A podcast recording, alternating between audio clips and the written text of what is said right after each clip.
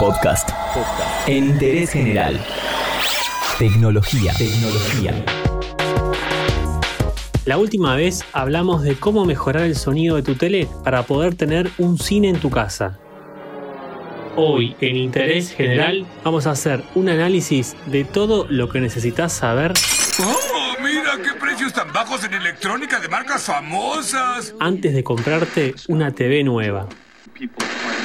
Primero y fundamental, aunque parezca una obviedad, hay que tener en cuenta el espacio. No solo verificar si las dimensiones de alto y ancho de la tele coinciden con las de tu rack o mueble, sino el lugar que ocupan las patas o soporte. Hoy con los tamaños de 43 pulgadas en adelante y para quienes no prefieran tenerla en la pared, estos modelos grandes suelen venir con dos patas que hacen mayor la profundidad que se necesita para ubicar la tele, aproximadamente 20 centímetros de cada lado o un poco más si el soporte está centrado.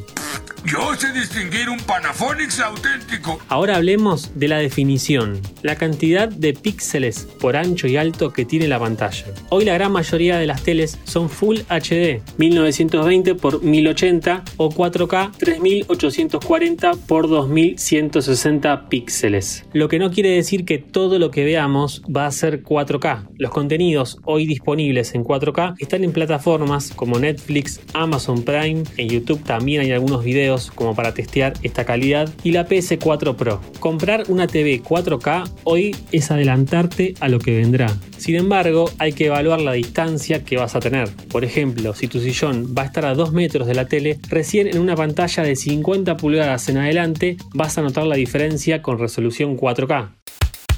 Si la tele va a estar a 5 metros, prácticamente te va a resultar lo mismo ver en HD, Full HD o 4K si tu pantalla es de 43 pulgadas o menos. No seas openco, papá, son imitaciones. LCD, LED, OLED, QLED, si no entendés la diferencia, nos vamos a detener en esto. Las pantallas tienen que ser iluminadas. Una fuente de luz es la que nos permite ver las imágenes generadas en la TV. Hay dos tipos de pantallas, las retroiluminadas y las autoiluminadas. Dentro de las retroiluminadas tenemos las LCD, que utilizaban una luz posterior de tubos fluorescentes. Esto las hizo sacar de circulación porque la luz fluctúa y no es uniforme. Es más, si la mirabas de costado veías sombras. Las LED, en cambio, tienen como luz posterior unas tiras de diodos de LED blancos que hacen que se vea más uniforme.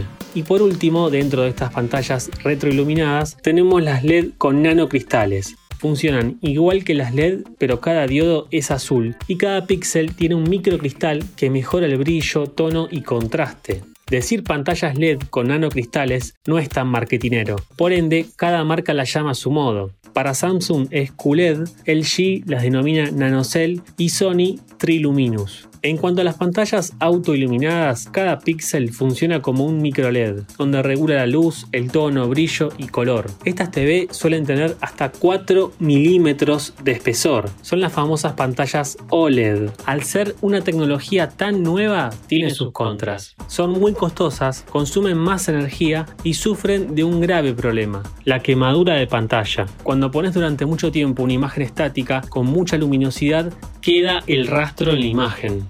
Por eso no es recomendable comprar TVs que hayan estado en vidriera. Funcionan muchísimas horas por día y con imágenes repetitivas, lo que puede dañarla. Y mira, aquí hay un Magnet Box y un Sorny. Por otra parte, lo que hace que un Smart sea un Smart es su sistema operativo. Aún actualizándolos, llega un momento en que no reciben más soporte. Tu tele queda vieja y vas a notar que cada vez funcionan menos apps. El mercado se divide en tres grandes sistemas, el Web OS de LG, el Tizen de Samsung y Android TV de Google, presente en marcas como Sony, Hitachi, Philips y RCA. Párrafo aparte merece el HDR, alto rango dinámico. La TV posee una escala de colores que puede reproducir. En los HDR esa gama se expande y te permite más tonos de un mismo color y mejor contraste. Dicho todo esto, queda en vos evaluar para qué y dónde vas a usar tu Smart. Si vas a aprovecharla para jugar, ver películas o solo tener de fondo para ver el cable. Si es muy barata, ten en cuenta que puede perder lo Smart dentro de poco tiempo. Y si tiene lo último en imagen, quizás no la puedas aprovechar al máximo por el momento. Todo lo que querés saber está en interésgeneral.com.ar.